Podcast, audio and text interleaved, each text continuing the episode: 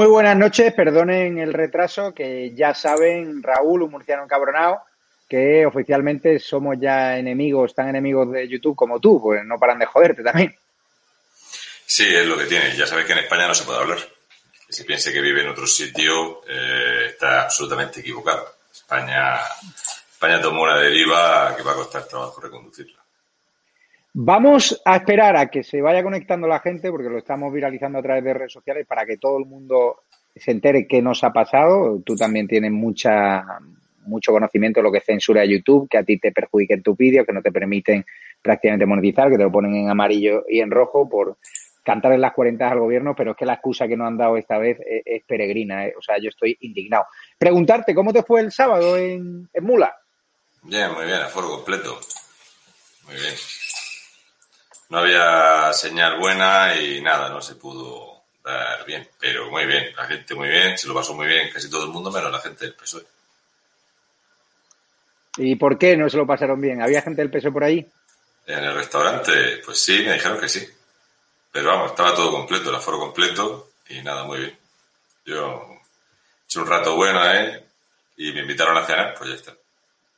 ¿Has, subido un vídeo un vídeo que ha dado mucho que hablar últimamente, ¿no?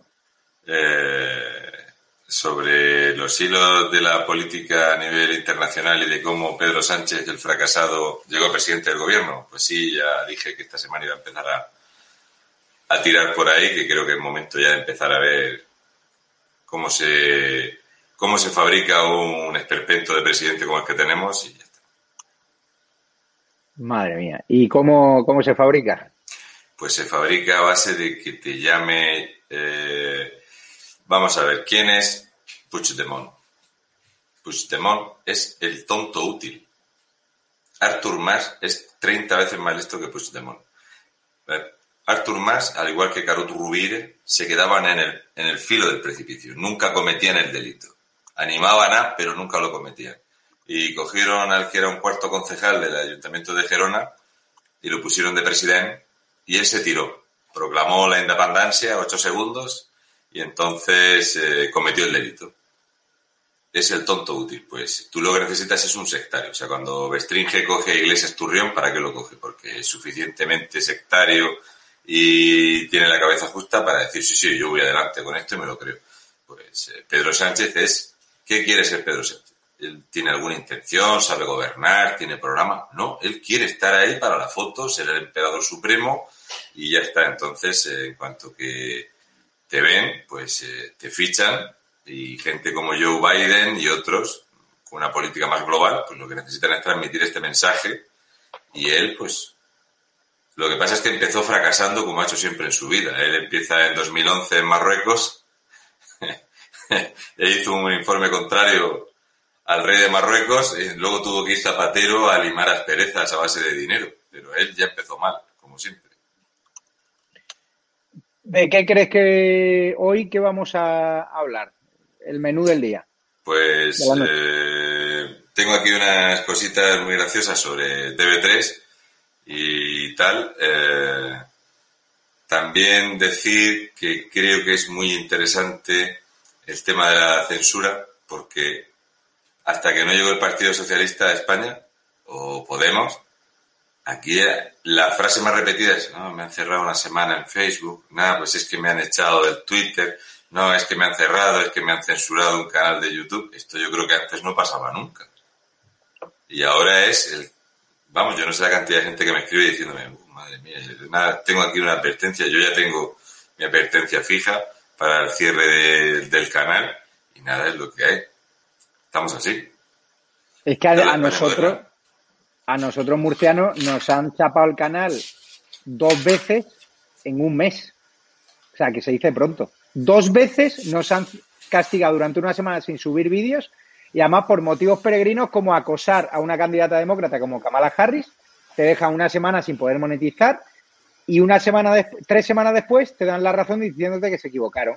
¿Es posible que, en este canal haya entrado un tío de Murcia así que tiene cierta chispilla y que, por ejemplo, haya dejado sin respuesta a todo es mentira?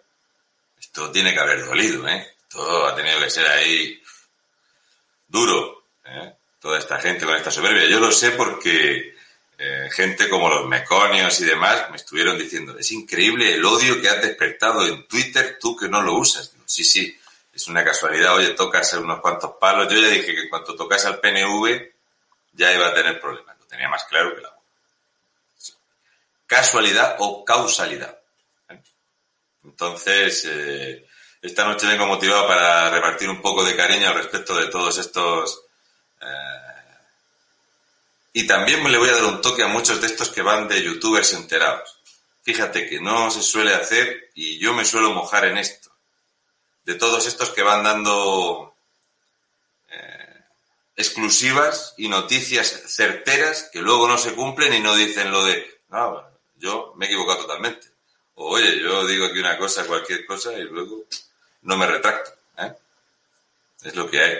Entonces, eh, ya digo, yo empecé la otra semana con la economía circular, preparando a la gente para hablar de la política circular y esta semana, cuando termine de tirar del hilo, porque me lo voy a explicar poco a poco, cuando llevemos tres o cuatro días esta semana, verás qué risa. La gente va a empezar a pensar, oye, pues, ¿qué pasa aquí con esto? No? Ya verás. Por cierto, ¿qué, te pareció la foto de ese líder del pueblo obrero que se mete con los cayetanos que van a restaurantes fijos a cenar y resulta que le pillan a plena luz del día en Numa Pompilio, donde yo he estado alguna vez y ahí por menos de 120, vamos, no te dan ni, un vaso de agua. Eh, pero, ¿quién es eh, Juan Carlos Monedero? ¿Quién es? ¿Qué es Juan Carlos Monedero? ¿Lo ha visto alguien trabajar? Te voy a dar un dato que te va a gustar. Yo soy el de los datos. Hizo una charla sobre el coronavirus para el gobierno de Argentina, porque también es experto en coronavirus. Cobró 22.000 euros por una hora y media de charlar. Esto es lo que trabaja él. O sea, cuando Ortega Smith le dijo, yo lo que tengo ganas de verte trabajar. No ha trabajado en su vida.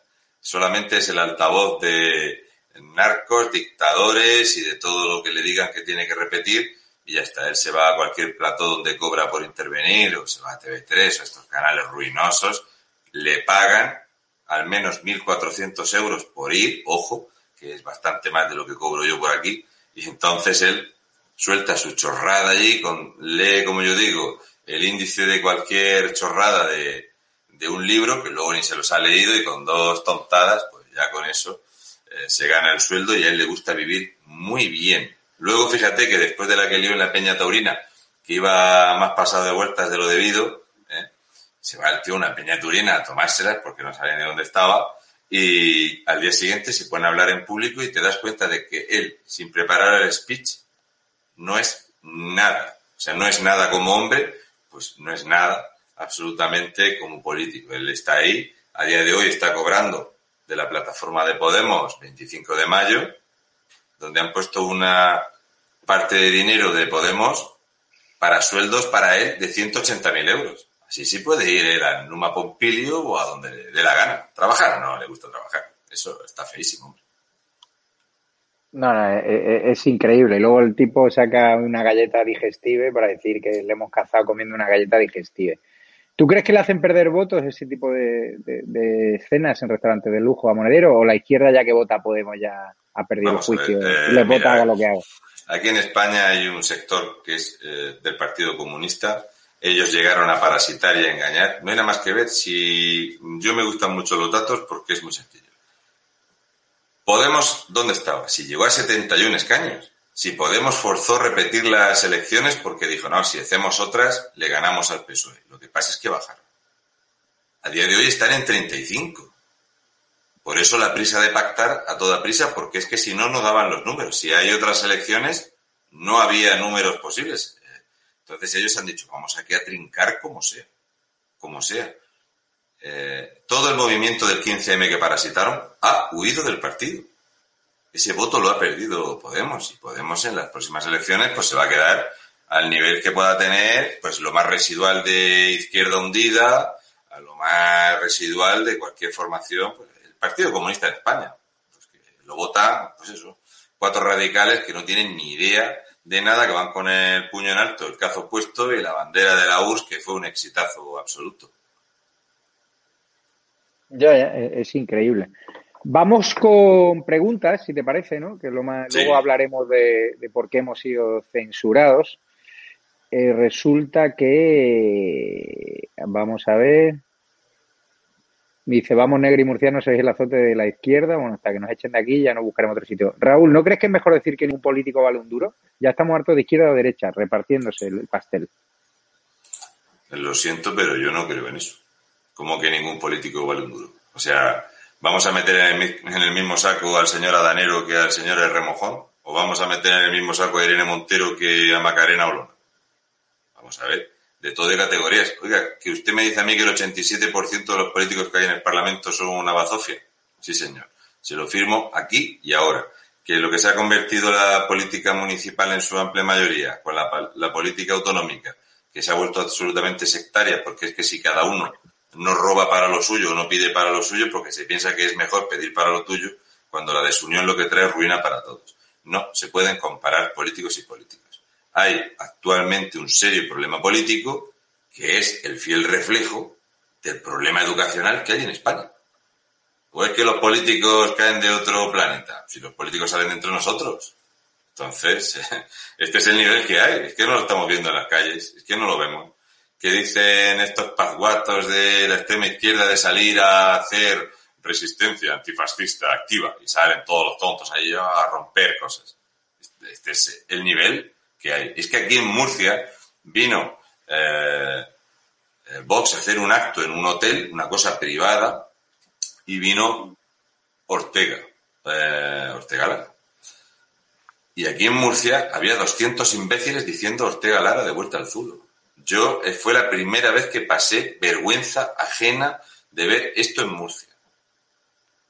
Entre eso y otros muchos comentarios, escupitajos y empujones. Y en ese momento decidí que el delegado del gobierno puesto por Pedro Sánchez, ex amigo mío, ex vecino mío, eh, formaba parte de las personas que yo iba a dejar absolutamente señalados por haber permitido esta vergüenza. Y desde entonces, ya lo veis que cada vez que puedo le tiro un estacazo porque me dio vergüenza ajena que este hombre escuchara eso en Murcia. Sí, sí, es, increíble. Vamos con Daniel Pablo Fernández Pasadores. ¿Crees que va a haber un juicio y ver sentado en el banquillo a Pedro Sánchez o se va de rositas?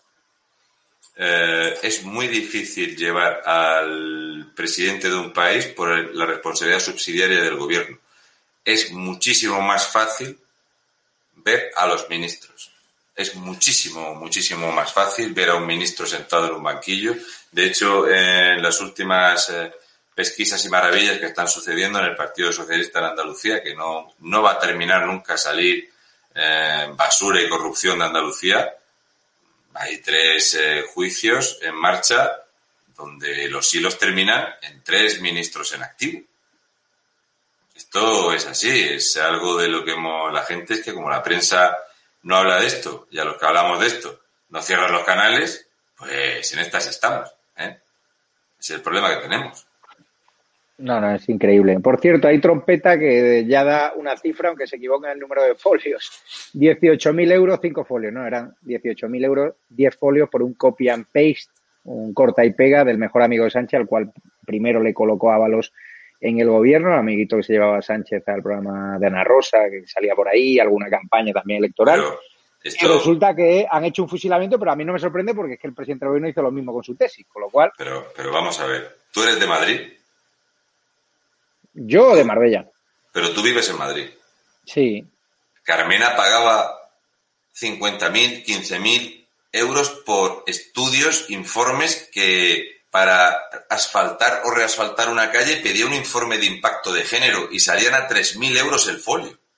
Y entonces el informe, cuando terminaba de leerlo, sí, van a asfaltar esta calle. Ah, bueno, pues sí, no es concluyente. Se puede asfaltar porque no va a afectar a un transexual. Y esto lo pagaba Carmena en los famosos contratos menores. Esto de pagar dinero por folios, pero si tenemos un portero de puticlub asesorando en Adir, ¿qué pasa con Coldo? ¿A qué se dedica Coldo? Venga, hombre, por favor. que se venga conmigo, que le voy a explicar cómo se hace para tener las piernas y los brazos como si hubieras intentado violar un tigre. Se pongan a trabajar, que es lo que tienen que hacer.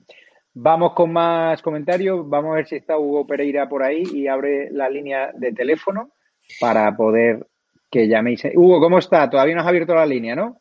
No, abrimos la línea, voy a poner el número en pantalla, es, es este el que estamos viendo ahora mismo, el 699-341852 y cuando queréis pues podéis empezar a llamar, eh, yo voy a, digamos, recogiendo las llamadas y te voy a, avisando, ¿vale, Javier?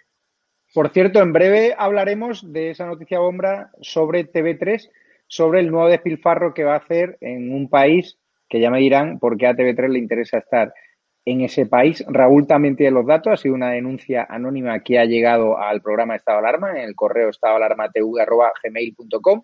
¿Has podido ya leer el mail, comprobar los datos, Hugo? Sí, lo, lo, he leído y verdaderamente después lo, comentará Raúl con más detenimiento y es una cosa verdaderamente increíble, ¿no? Eh, pero bueno, pero esto es una vergüenza más de todas las que ya estamos viendo en la, digamos, en, la clase política en España y en la actualidad de España. Pero bueno, lo comentará después con más profundidad Raúl. Seguramente tiene mucho más datos y más información que yo. Por cierto, ¿cómo ha ido tu primer día de universidad? Que le tendrás que explicar a Raúl para que, para que aporte datos que maten al relato. De hecho, lo estábamos hablando antes de comenzar este directo y es una auténtica vergüenza, ¿no? En las medidas fachada, las medidas teatro que están llevando a cabo, ¿no? Por ejemplo, en mi facultad no podemos mantenernos, estar cerca, ¿no? Uno, uno del otro, tenemos que mantener una distancia de seguridad de 1,5 metros, pero eso sí, en cuanto la gente sale de la facultad, inmediatamente se van a comer juntos, se van a tomar algo juntos, ¿no? Eh, tampoco se puede, digamos, hablar con compañeros pasillos, hay que solamente usarlos para ir de un aula a otra o para entrar o bajar el edificio y sin embargo, reitero, después vemos a toda esa gente comiendo juntos, eh, eh, tomando, eh, tomando, bueno, pues todo tipo de, bebidas juntas. reitero, es una medida, son medidas fachadas, ¿no? Que estamos viendo constantemente cómo nos están engañando con chorradas, ¿no? Y que realmente, bueno, pues lo, lo, importante y es pensar con dos dedos de frente, pues no lo están haciendo, es evidente. Tenemos Raúl, hay llamada, le damos le damos, activamos la línea caliente, venga. Venga. Cuando quieras, Hugo. Pues acaba, acaba, de cortar ahora mismo. Lo siento. Era. Está, está preguntando. ¿Ya? Sí. Hola, ¿qué tal? Buenas noches. La persona que está en el móvil, ¿cómo se llama? Eh, me llamo Fran. Fran, estás en directo. Eh, danos tu pregunta concisa y rápida para Raúl o para Javier. Sí, me preguntas para Raúl.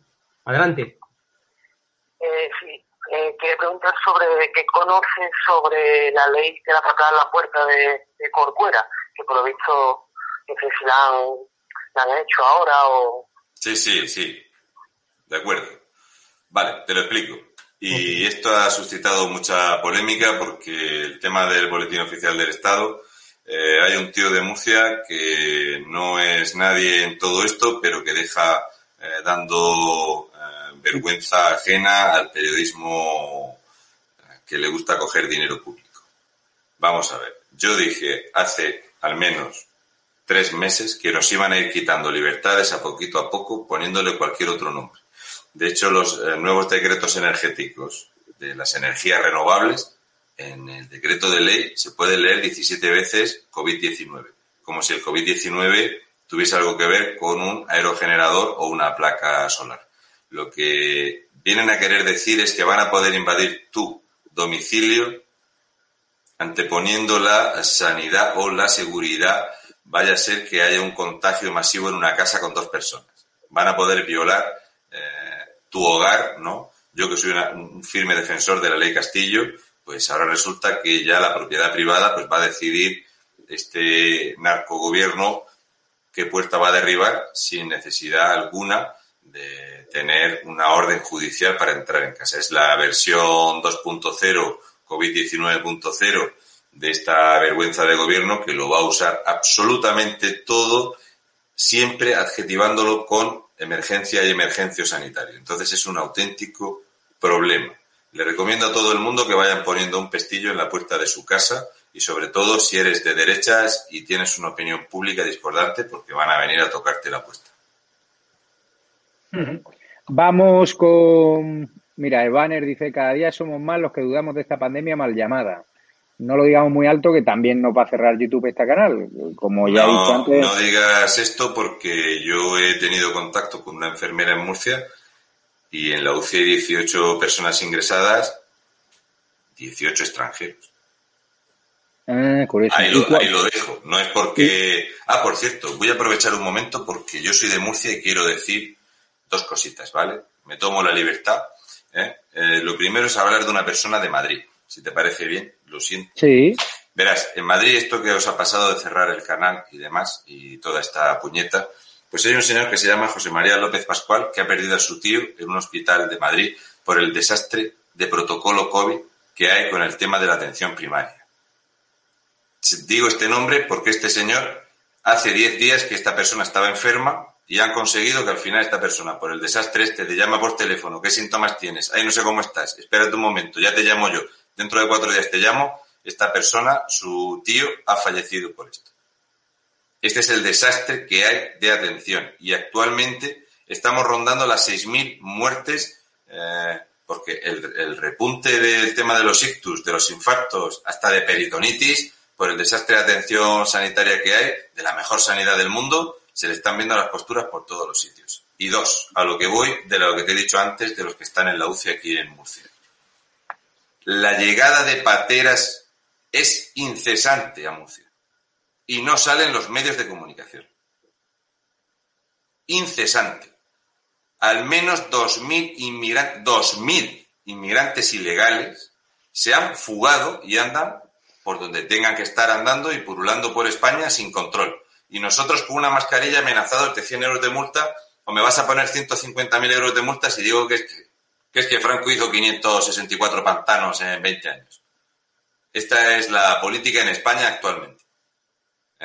Mientras, por ejemplo, pasó de refilón que una mujer fue violada a mediodía por un marroquí en la playa y como todo el mundo lo vio no se pudo ocultar la nacionalidad porque si no, no se da en el ayuntamiento más sectario que tenemos en Murcia, uno de ellos, que es el de Mazarrón, donde el alcalde, mientras pasaba esto, a que no sabes a quién invitó pagando.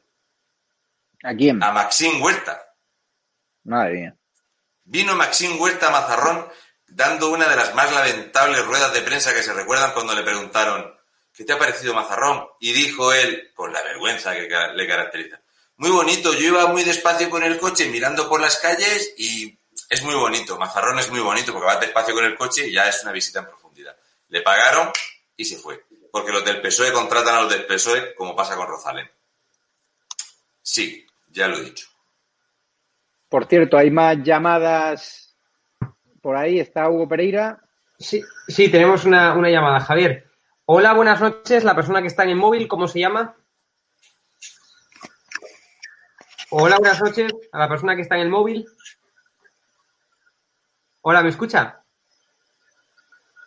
Buenas noches. Pues Hola, buenas noches. Espera. Hola, hola, buenas noches. La persona que está en el móvil, ¿me escucha? Sí, sí, Ok, te oigo perfectamente. Pe- Dime, ¿puedo hablar ya? Sí, eh, lanza tu preguntita cortita, por favor, para Raúl o para Javier. Vale, pues para cualquiera de los dos. Yo quería hacer una pregunta y que no se me eche la gente encima. Vamos a ver. En el caso de que haya unas elecciones libres, que ya lo dudo, eh, ¿no creéis que sería mejor que las fuerzas de derecha, los partidos políticos, Vox y PP, por el bien de España y tragándose cada uno su orgullo, no deberían de ir, de ir en bloque a las elecciones? Porque es la única manera que tendríamos Vale. de tener este gobierno. Más aún con la ley electoral que tenemos ahora. Es que no, Vale, nos, vamos no a, no. no nos vamos a poder quitar nunca. Yo he votado a Vox, pero no me importaría unirme al PP para echar a esta porquería que nos está arruinando España, para echar al comunismo. Y me trago las diferencias. Vale, perfecto, Hugo. Gracias. Gracias.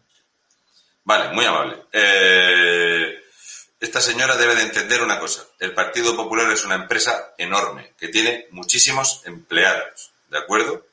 El Partido Popular ha apoyado los lobbies, ha apoyado muchas políticas. El Partido Popular ha tenido 185 diputados, que es una mayoría impensable actualmente. Y teniendo esa mayoría, no desmontó ni una sola.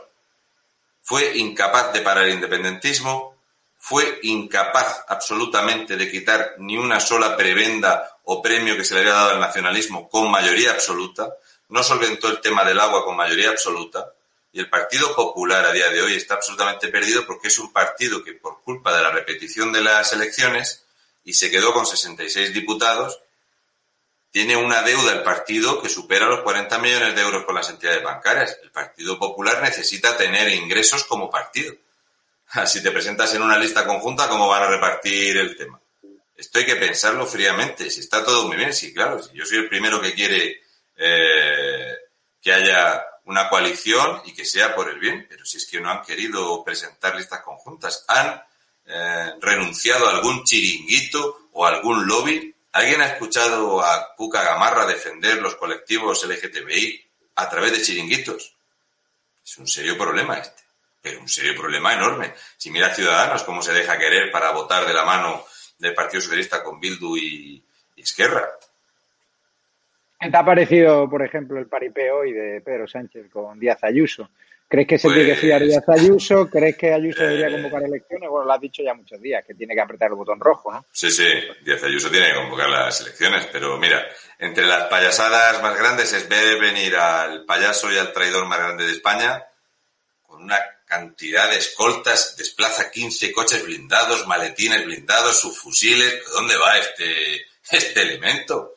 ¿Pero en qué país vive? ¿Qué personaje es? Y luego, ese escenario, ¿para qué tantísima bandera? ¿Qué, qué estupidez es esa teatralización y esa escena? Pero ojo, el momento de te voy a saludar con la mano en el pecho le ha faltado decir salam alikum, alikum salam. Ha sido de vergüenza. Este tipejo, nada más que hacer el payaso cada vez que pisa la calle es para escuchar improperios e insultos porque no lo quiere nadie. Nadie. Es un producto fabricado más artificial que las Spice Girl. Nada más. Un ente vacío, es un plato llano, es un rostro sin programa. Y lo de Ayuso, pues Ayuso que sepa que está abandonada del Partido Popular y lo que tiene que hacer es convocar elecciones y quitarse a Aguado de encima. Aguado la va a apuñalar más veces que a Cayo Julio César, que al final de todas las que recibió solo una fue mortal. No, yo, yo flipo. Estaba hablando con personas de la Comunidad de Madrid, la Consejería de Sanidad, que me están preguntando si es real que nos han cerrado el canal por ese motivo subir un vídeo donde se demuestra que no están colapsadas los centros de salud ni los hospitales y están flipando. Dice, pero si es que es la realidad. Si es que la izquierda radical ha vendido la moto de que en Madrid uno si tiene que ir a la UCI no hay sitio y me están pasando los datos ahora, Raúl, y tú los habrás podido analizar. Te doy los datos que me dan ahora. Desde la Comunidad de Madrid, de COVID-19 en UCI hay el 41% y de presión hospitalaria el COVID-19 representa el 19%. Y la izquierda radical y sus medios afines llevan semanas diciendo que en Madrid ya no cabe un alma en las UCIs y vendiéndonos la burra. Y resulta que nosotros hacemos el papel de contratar esa información, de subir un vídeo donde se acredita que efectivamente es una de las pruebas, porque hay muchas más pruebas de vídeos que están circulando por las redes, de que en Madrid no hay un colapso sanitario, y resulta que nos castigan a nosotros. O sea, que ahora nos tenemos que creer, creer la verdad oficial de un gobierno que nos ha mentido. Eh, si esto es así, vamos a ver. Si el colapso se ve yendo a un centro sanitario, ¿qué colapso ni qué colapso? Si las cifras son las que son, si esto es que no hay más. Lo que pasa es que todo es protocolo COVID. Yo he pasado Sí. vergüenza ajena viendo en televisión una niña con un problema cardíaco y que salga en televisión diciendo que esa niña era una de las primeras víctimas en los colegios por culpa del COVID y que los padres hayan dicho públicamente que mi hija tiene un problema coronario, que son unos sinvergüenzas. Que por qué engañan así de esta manera a la audiencia. Y, en esto estamos. Esto se ha convertido en un negocio. Que yo estaba en Santoña antes de que la cerrasen. Y allí no pasaba nada. Nada. Nada. Absolutamente. Santoña cerrado porque necesitamos muchos eh, positivos PCR para luego pedir mucho dinero. Esto es un chiste. Dice Vaner, Raúl, todo es COVID. No hay cáncer, muerte natural, ataques de corazón, tráfico. Cuando te Eh. venga la gripe dirán que es COVID y lo sumarán a la cifra. el drama del cáncer por el, culpa del protocolo COVID dice lo siguiente. Se están detectando cánceres en estadios avanzados que, que anteriormente se detectaban de forma precoz, porque como todo es protocolo COVID, ahora resulta que si tienes tos y te duele un poco la espalda y tienes ciertos problemas respiratorios, será COVID. Y hay gente que tiene cáncer de pulmón y no lo están diagnosticando correctamente, porque todo es protocolo COVID. Y el repunte que está habiendo de casos diagnosticados de cáncer de forma tardía es culpa de este desastre calamitoso de gestión sanitaria, de que Illa es un filósofo de medio pelo que lleva viviendo del Partido Socialista desde los años 80, que se dice pronto no ha trabajado en su vida tampoco y que resulta que por si era poco han creado una Secretaría de Estado para seguir colocando enchufados de Podemos y del Partido Socialista. ¿eh? Que las cifras de enchufados son para ponerse a llorar en esta emergencia sanitaria donde no se ha recortado un duro ni un euro en gasto de lujo de este gobierno. No, no, es increíble. Vamos con... Mira, fíjate, hay más llamadas, creo. Hugo, cuando quieras. Sí, tenemos una, una llamada, Javier. Hola, ¿qué tal? Buenas noches. Hola, buenas noches. ¿Cómo se llama? Eh, Gaspar Calvo. Pues adelante con tu pregunta, concisa y rápida, por favor. Hola, buenas noches, Javier. Buenas noches, Raúl. A ver, mira. Muy buenas noches. Lleváis razón, ¿vale? Los centros de salud no hay ningún tipo de, de masificación. Es todo mentira, eso soy de Madrid. Vale, y ahora mi pregunta para, para Raúl. ¿Cómo ves tú el futuro de España de aquí a dos años? Si sigue el socialcomunismo, ¿cómo, cómo nos vamos a ver en España? Eh, nada más que eso. Muchas gracias y buenas noches. Y seguir así y arriba. Gracias. Pues, caballero, mi... esto es muy sencillo. Aquí hay una deuda que hay que pagarla y aquí hay una destrucción de empleo que lo va a arrasar todo. Vamos a tener, lo primero, mucha deuda, bajada de calidad de vida, desempleo y sí o sí vamos a terminar por tener violencia en las calles. Porque estos que cuando hacen así, los payasos, estos que van a las peñas taurinas siendo de la extrema izquierda a liar la parda, que tienen esa capacidad de convocatoria y que pagan a gente para manifestarse, van a provocar altercados violentos. Yo siempre digo que el problema va a ser cuando la gente como yo salga ya harta. Entonces, eh, mi previsión para los próximos...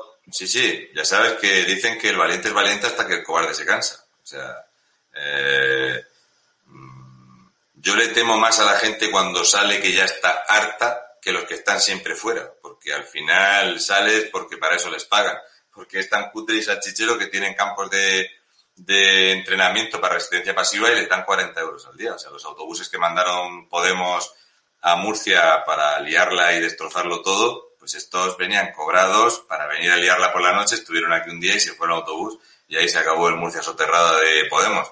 Eh, el problema va a ser este, yo veo. Eh, serios problemas económicos, muchísima gente, desempleo, y, vamos, y cuando salga la gente que tenga problemas para llenar el frigo y que tenga a los niños en casa, la calamidad que va a ser este curso escolar, que estaba apostando con Hugo, él le da tres semanas, yo le doy 12 días al, al curso escolar, pues aquí va a haber violencia. Y cuanto menos dure este narcogobierno, mejor para nosotros. No, no, es increíble. Hay más llamadas, Hugo, por ahí. Cuéntame. Pues sí, tenemos una. Hola, ¿qué tal? Buenas noches. ¿Cómo se llama? Hola, buenas noches. Buenas noches. Me llamo Manuel. Pues adelante, Manuel, con tu pregunta. A ver, mi pregunta, como el tema va de TV3, todo esto comienza desde que un señor como eh, Josep Tarradella ya vaticinó lo que traería el puyolismo aquí a Cataluña, en una carta que envió al rey y, a la, y al director de la vanguardia. Todo lo que tenemos aquí en Cataluña en TV3, todo, adoctrinamiento total y aborregamiento de botontos. Pero, pero fijo, ¿eh? No te preocupes, que voy a dar unos datos que te van a gustar mucho de TV3. que pagamos todos. Nada, saludarte a ti, a Javier y a, y a Raúl. Y un abrazo para Gracias. todos. Gracias. Muy amable.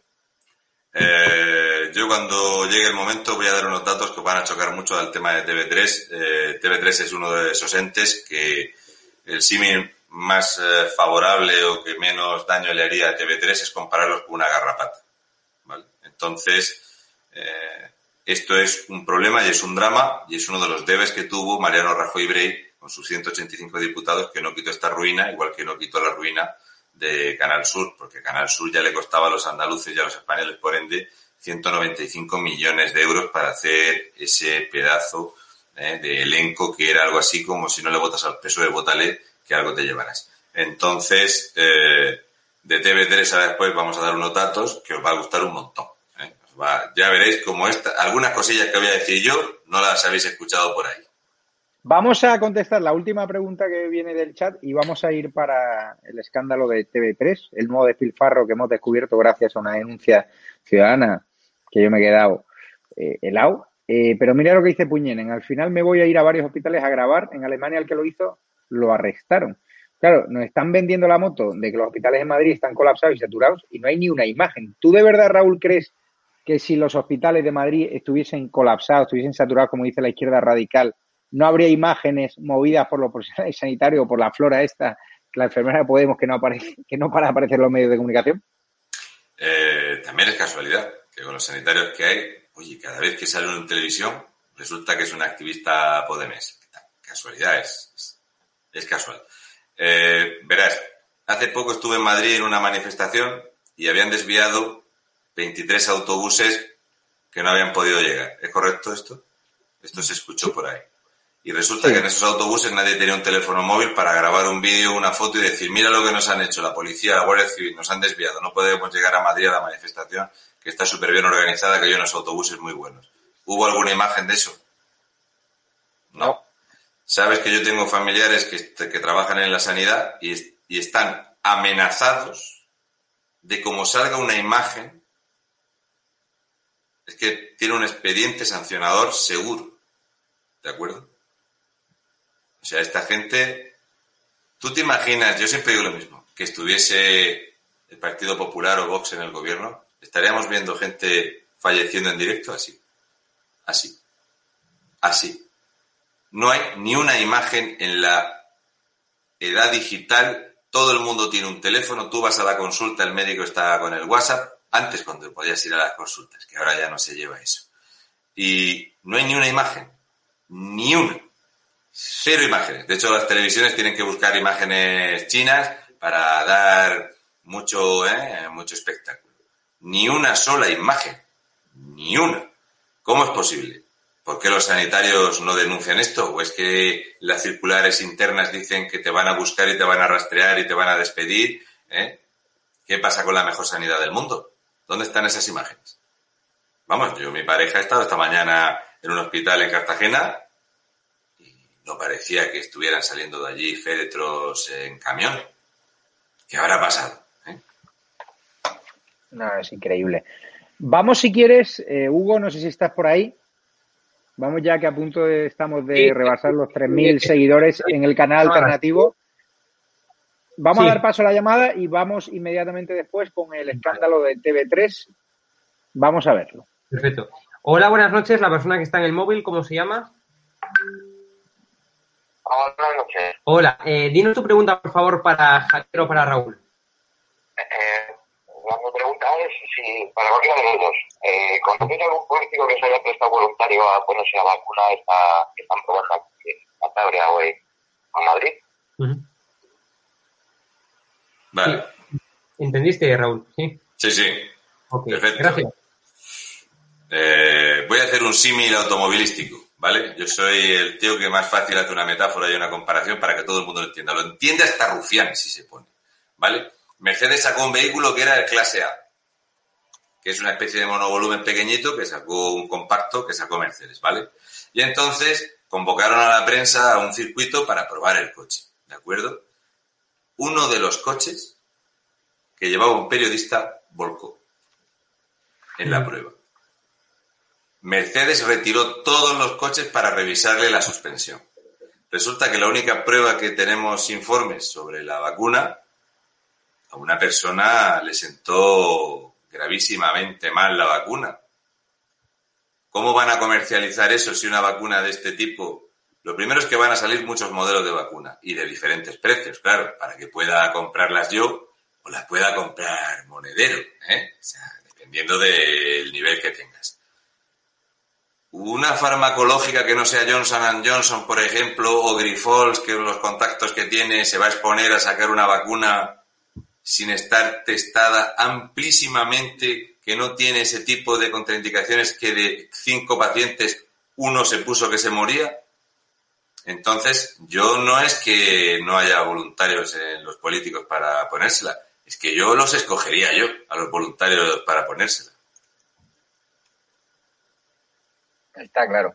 Hugo, Hmm. ¿te, parece ¿te parece que demos paso ya al bombazo sobre TV3? Porque Raúl además eh, ha buscado datos sobre el despilfarro, pero es que nos llegó el otro día una exclusiva vía mail, porque nosotros también hacemos mucho periodismo ciudadano de gente que nos veis y nos mandáis mails. Algunas veces son rumores, los contrastamos y no llegan a ser noticias, pero otras veces tienen la razón. Y resulta que nos ha enviado un pliego de licitación donde eh, TV3 está buscando una corresponsalía. Si podemos abrir el mail y lo vemos también con Raúl, para que entendáis que ahora, en mitad de una crisis pandémica brutal, donde los recursos deberían destinarse a la sanidad, a protocolos sanitarios en las universidades, en los colegios, pues fijaros que el independentismo no para de aumentar su máquina de adoctrinar independentistas. TV3, que debería, como bien ha dicho Raúl, haberla cerrado Mariano Rajoy Brey y la dejó viva y, no hizo nada. Y así está el independentismo que no para de crecer en Cataluña. Vamos a verlo. Tengo, tengo el enlace que tú me pasaste, Javier, lo pongo en pantalla, ¿verdad? Sí, el mail. Perfecto. El mail en cuestión sí que no lo tengo. no, no, el enlace. Ahí viene la oferta de licitación. No te, preocupes, si lo voy a hacer polvo. Ahí está. Lo estamos viendo ya en pantalla. Podemos ir leyéndolo, Hugo, para que el espectador entienda el despilfarro que va a suponer. Aquí pone España-Barcelona, televisiones, o sea, servicios de televisiones. Está en inglés, si quieres lo, intento traducir, Javier. Sí, eh, lo importante es que el que pide el dominio es Catalana de Mitjans Audiovisuals, Sociedad Anónima, ¿vale?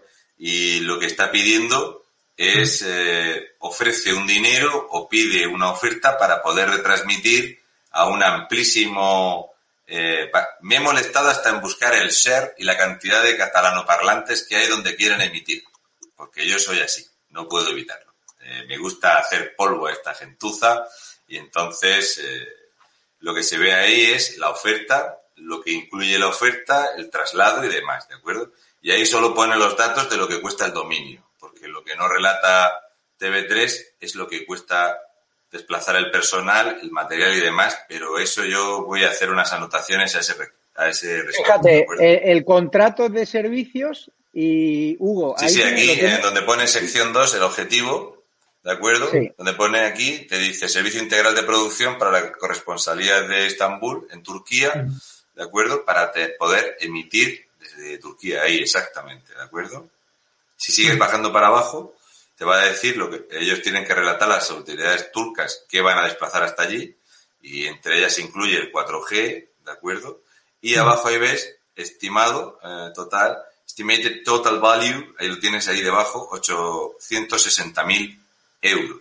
Es decir, con lo que está cayendo, TV3 hace una licitación para el que le interese de 860.000 euros para abrir una corresponsalía en Estambul, en Turquía, como si ahora eso fuese lo más importante para el independentismo catalán. Parece ser que allí también quieren adoctrinar, como hacen a través de las embajadas independentistas, que siguen abiertas a pesar de que le cuesta a los catalanes y también a los españoles, porque eso también se paga nuestros impuestos, un ojo de la cara. Ellos siguen adoctrinando, siguen aleccionando y sus planes independentistas, ya lo ha dicho Torra, que lo volverían a hacer, lo ha dicho Junqueras.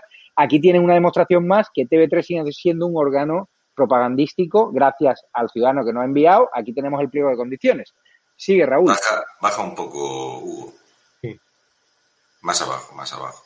Este punto es muy bueno, que aquí te va a decir, ¿no ves? Un espacio de trabajo exclusivo en la ciudad de Estambul, ¿vale? Para el normal desarrollo del trabajo periodístico de nuestro corresponsal de televisión y radio. Es solo una persona la que se va a desplazar, ¿de acuerdo?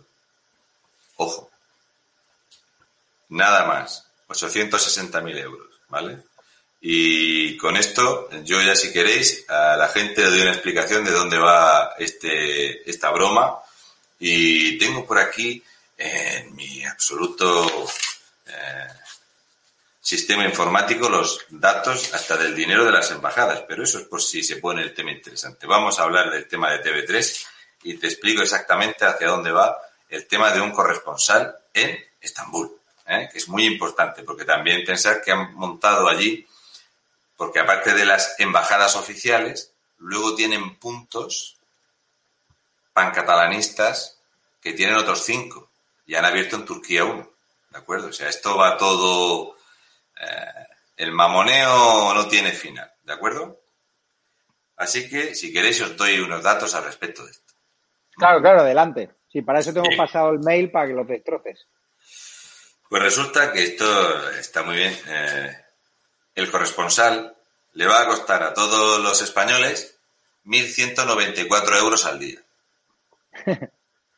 Solo los gastos de emisión, no el sueldo ni el material, ni el transporte. Solo por tener derecho a estar son 1.194 euros al día. ¿De acuerdo? Para contratar, que no va incluido el alquiler de la oficina desde la que quieren emitir, estamos hablando de 35.833 euros al mes. Esta es muy buena. Y pensad que los datos de TV3 son los siguientes. Esto ahora gente en Cataluña que lo sabe bien. Resulta que los datos de audiencia de TV3 se llevan falseando años. Porque hay un aparatito que se pone en los domicilios para ver la audiencia. Y entonces, para que te pongan el aparatito, de los que hay solamente 260 y pocos aparatitos en toda Cataluña, se eligen los domicilios donde se ponen los aparatitos y es muy importante que sean catalanoparlantes y a ser posible votantes de un sabor. Entonces se les pone el aparatito y con esto se te paga un dinerito y hasta el mantenimiento y renovación del aparato. O sea, hasta te pone una televisión donde va a ir el aparatito. Casualmente esos aparatitos, el que tiene el aparatito en su casa, el 74% del tiempo tiene TV3 puesta. Con lo cual tienen unos datos de audiencia que tienen un ser del 15%. Falsean los datos a base de pagar. Es una, en toda Cataluña, con 7 millones de habitantes, con 264 aparatos te miden la cuota de pantalla que tiene TV3. Pues veréis. Sabéis que el Estado español le dio dinero al grupo A3 Media, ¿no? Salimos más fuertes, ¿es correcto esto? Bien, el grupo A3 Media facturó el año pasado 329 millones de euros y reflejó en beneficios 200 millones 300 mil euros. ¿Vale? Esto es lo que factura Mediaset en España. ¿Sí? Bien. ¿Sabéis cuánto factura TV3 en España? ¿Cuánto? Pues factura menos 283 millones de euros. Es una empresa que pierde 283 millones de euros en 2019. Hmm. De esos 283 eh, millones eh, de euros que pierde, 7,7 millones de euros los pierde en publicidad. El resto lo ha pagado del erario público. Por eso Pedro Sánchez, cuando toma el poder, ya rescata. Ellos siempre hacen una partida. Cada año hay una partida para rescatar TV3. El mejor dato posible de esto, porque yo me gusta empezar aquí a buscar, me he puesto a buscar y resulta que TV3 tiene un 82% más de trabajadores que Telecinco. Madre mía. TV3 tiene un 82% más de personal que Telecinco. El 62% de los trabajadores de TV3 cobra más de 50.000 euros. Tiene 2.251 empleados que el que menos cobra cobra más de 30.000. Tiene 15 directivos, 117 mandos altos y tiene 54 de ellos que cobran por encima de 85.000 euros al año, entre 50 y 70.000 euros 1.130, entre 70 y 85.000 euros hay 263 colocados, 30 que cobran unos 100, eh, entre 30 y 50 mil unos 750 empleados y 30 mil euros unos 135 empleados. Paga los sueldos que no paga ninguna televisión de Europa. Este es, esto es lo que cobra la gente en TV3. Esto es lo que sale del dinero público. Porque en, en publicidad pueden facturar 4,1 millones de euros. No da para pagar los sueldos de todos estos enchufados y colocados. Tú que has estado en televisión, Javier, me podrás decir si estos sueldos, la gente que trabaja en Telecinco se maneja por aquí. ¿Mm? Son desorbitados. Son desorbitados porque eh, eh, es lo que pagan ellos, es lo que piden y esto genera un empleo indirecto de más de 22.000 personas. ¿No? Y bueno, aquí vemos que eh, 23.186.636 euros con 90 es la cifra de los contratos de TV3 con la eh, minoría absoluta del productor e independentista Tony Soler. Ya sabemos que Tony Soler es el productor de, de, Todo es Mentira de Risto Mejide. Fijaros, 23.186.000 euros por un programa donde se meten con la Guardia Civil, con los mozos de escuadra, contra nuestros reyes. Es decir, por blasfemar contra España, fijaros lo que cobran. Tony Soler. Eh, yo ya digo que para que os hagáis cargo de lo que pasa. Televisión Española, de esta que iba a estar un poquito de tiempo, que es Rosa María Sardá, pues eh, al igual que el gobierno que tenemos, eh, está triunfando. Ya sabes que las audiencias de, de televisión española son inmejorables y ha igualado su peor récord histórico con menor audiencia posible. ¿eh?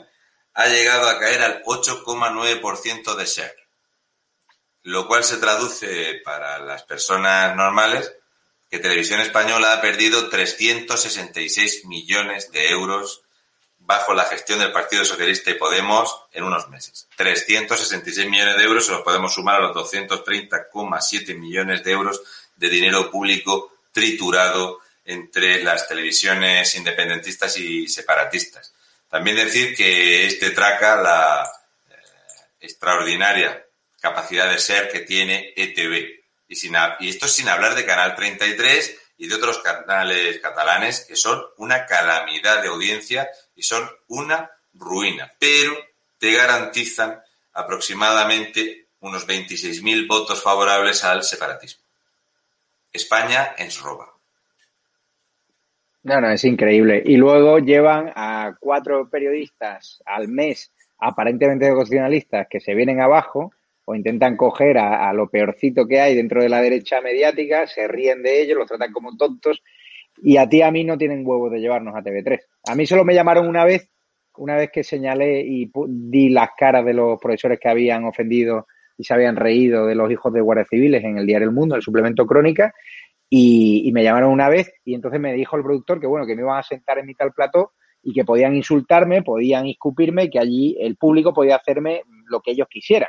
Y dije que yo no era un mono de feria, que yo no iba a ir a un zoológico, que cuando a mí me garantizasen unas condiciones normales de plató donde el público no te pudiese insultar ni escupir, pues que yo iría, porque ir allí a que se rían de ti, a servir de la coartada perfecta, decir, no, es que estamos invitando a periodistas constitucionalistas cuando realmente vas a un campo de juego donde las reglas no están claras y donde yo... al final a, acaba siendo como el todo mentira de Risto Mentira. Y para hacer, yo iría para, encantado. A mí, a mí la realidad, yo lo consulté con mi periódico, o sea, ni me dejaron y yo luego entendí el planteamiento y que si ellos quieren monos de feria, que se lo compren. Es decir, yo no voy a estar ni un minuto en esa televisión basura porque luego nos utilizan como coartada perfecta y para hacer bromas y, y para hacer el show, que es lo que hace todo mentira con los periodistas constitucionalistas que siguen yendo por allí y que cada día quedan menos, ¿no? Utilizarlos como monos de feria, reírse de ellos y al final matarlos cuando deciden los guionistas o el productor Tony Soler. Te voy a hacer un ejemplo, a ver. Uh -huh.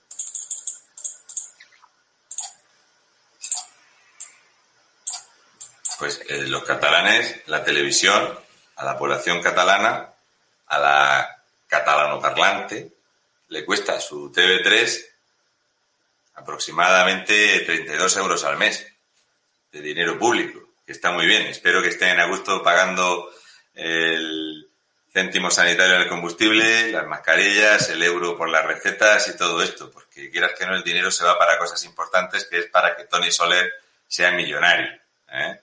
Para que Buenafuente haya salido millonario. ¿eh? Ojo, catalano parlantes, con unas estadísticas de audiencia ¿eh? absolutamente trucadas y que todo el mundo lo sabe que está trucado.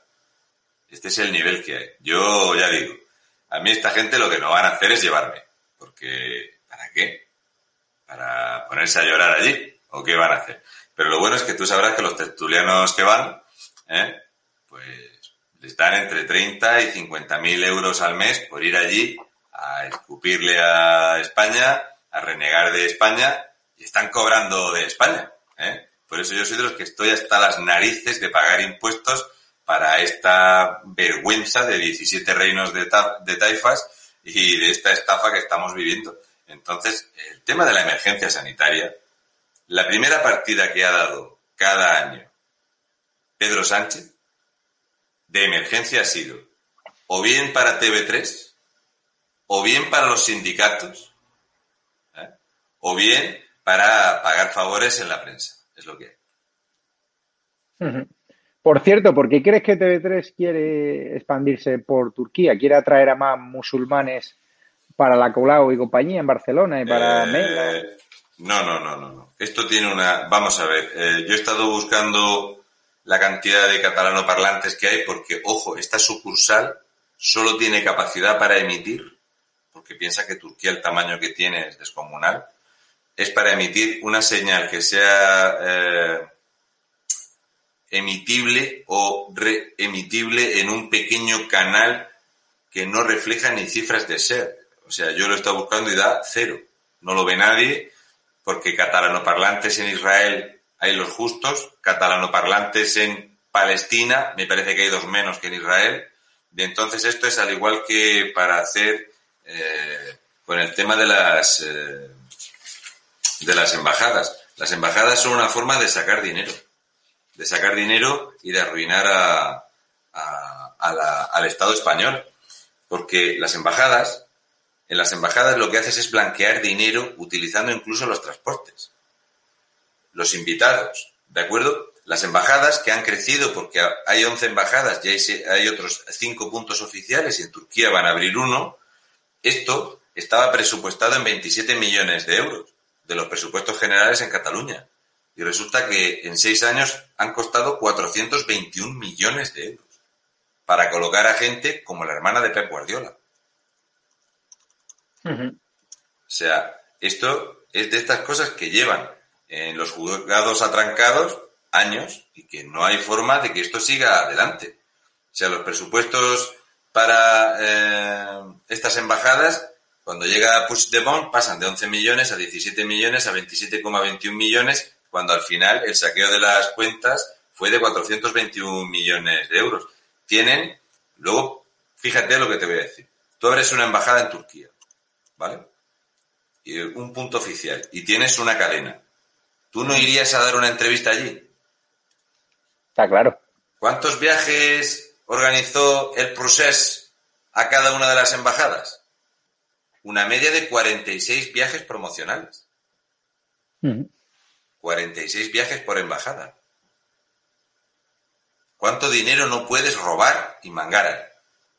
¿Cuánto? El que quieras. Puedes estar blanqueando Raúl Rumeva, ¿sí? Rumeva, este eh, podía facturar en tres embajadas diferentes el mismo viaje. Por eso está eh, donde está y está, eh, tiene estos problemas judiciales en España, porque es que facturaba el mismo viaje a las embajadas en tres embajadas diferentes. Era como el marido de Gusana Díaz, que daba 110 cursos. Pues él era capaz de viajar a tres embajadas al mismo tiempo. Entonces, esto es una forma de robarnos a manos llenas y es una desvergüenza. Y entonces cuando vengan eh, a cerrar por emergencia sanitaria Lérida, pues lo que tienen que hacer los habitantes es ir a decir, oye, pues escuchadme, este dinero que le dais a estas embajadas y este dinero que estáis tirando en la televisión, pues lo que tenéis que hacer es eh, gastároslo en sanidad, ¿eh? si es que hay una emergencia sanitaria. Y todo esto piensa que hay que montar hasta el último chiringuito, Javier, porque ya sabes que la semana que viene eh, se tiene que tomar dictamen al respecto de eh, echar a Torra.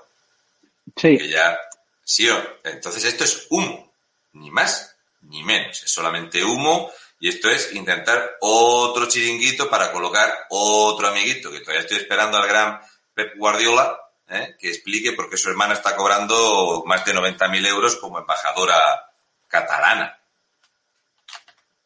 No, no, está claro.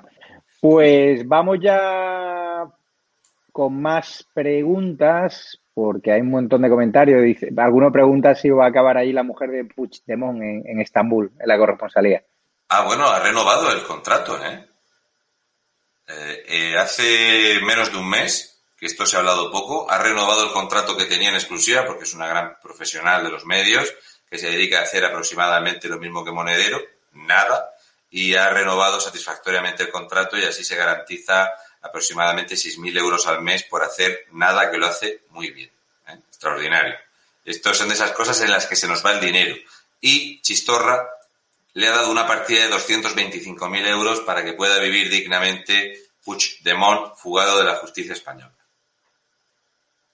No, no, está claro. Fíjate que me preguntan ya en el chat premium de, de Patreons Premium, ya sabéis que nos podéis ayudar. Ahora en este canal no tenemos activada la opción de, de super chat porque todavía no tenemos eh, suficientes seguidores, pero pueden ayudarnos a través de una cuenta bancaria que está en la descripción si quieren ayudarnos a nosotros.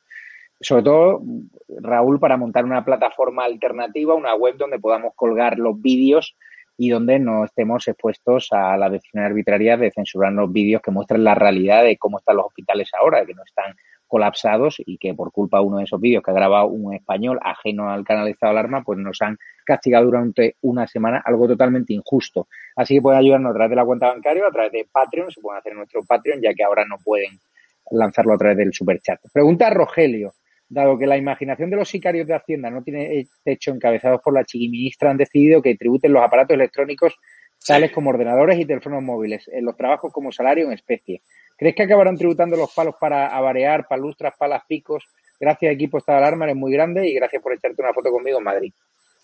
Pues esta idea eh, viene a corroborar que son unos absolutos ineptos y analfabetos. O sea, yo no utilizo Twitter, pero tú, Javier, que hmm. tienes más práctica en ello, no sé si habrás visto que una mente privilegiada como Juan Carlos Monedero hizo un tweet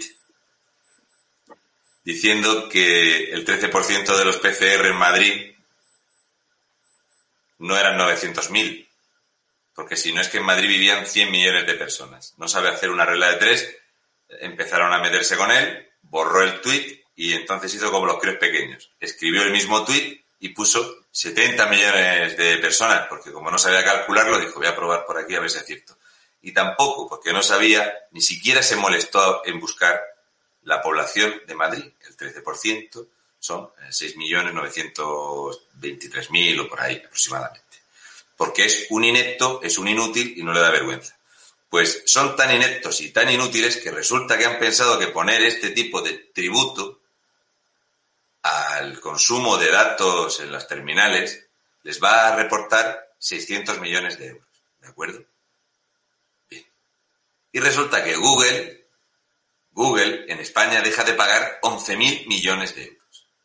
Porque YouTube es una empresa que está afincada en Irlanda, por ejemplo. ¿Es correcto? Tú cuando vas a monetizar en, en Google, la empresa está afincada en Irlanda. Porque allí tiene un 10% de tributo.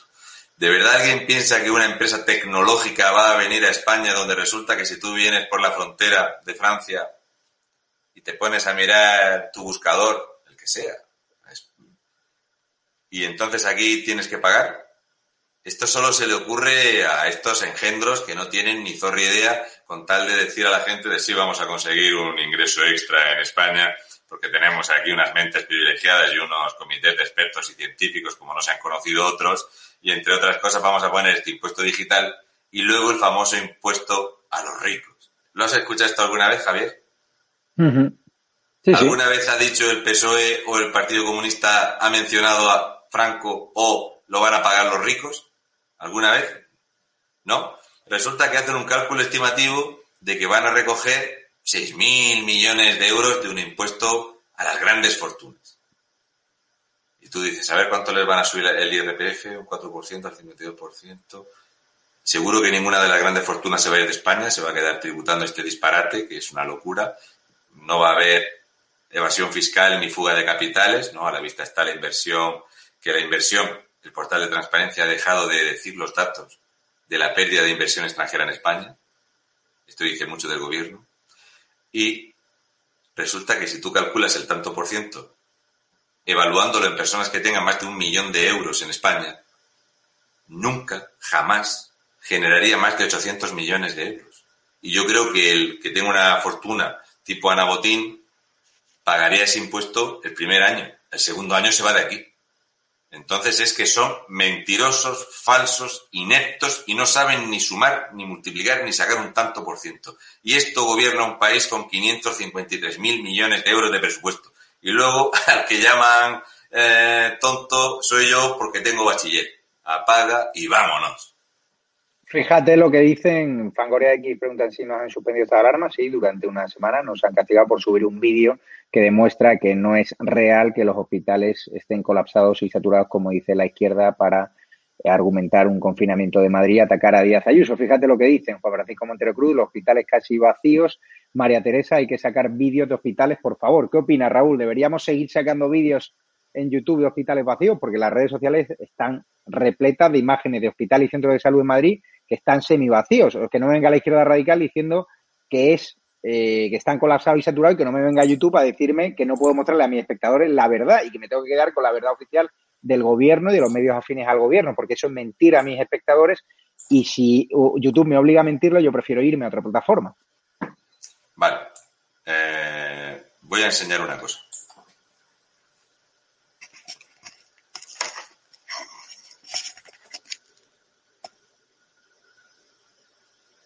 Si te mandan tres de estos, te cierran el canal. Sí. ¿Vale? ¿Me podéis decir alguno en qué vídeo de los que yo subo he amenazado a alguien de muerte? ¿Ha habido pornografía? ¿Ha pasado algo? Ya tengo una amenaza de cierre. ¿Por qué? Porque hablo del PNV, porque saco las cuentas de estos políticos. ¿Qué es lo que hace un tío de Murcia como yo, sin poder ninguno en los medios, que molesta tantísimo? ¿Qué es lo que pasa? Entonces, un medio que tiene mm, ocho veces más eh, repercusión, pues van a ir a cerrarlo. Para mí, el problema está no es en que estado de alarma saque el vídeo. Para mí el problema es que no hay prensa en España que saque los vídeos diciendo esto es una estafa absoluta. Y no solo eso, sino que los protocolos sanitarios lo que están haciendo es que haya víctimas colaterales por cáncer, ictus, por infartos, etcétera, etcétera. Eh, y las pateras llegan sin control y las pateras no tienen problemas. ¿O es que se ha visto alguna vez llegar a un argelino en patera y que le pongan 100 euros de multa por venir sin la mascarilla? Esto es un desastre, esto es un país en descomposición porque somos la vergüenza máxima de la política en España. O sea, bueno, en España, en Europa, este nivel político, yo no sé dónde habría que buscarlo. Eso sí, ya tenemos el récord de desempleo.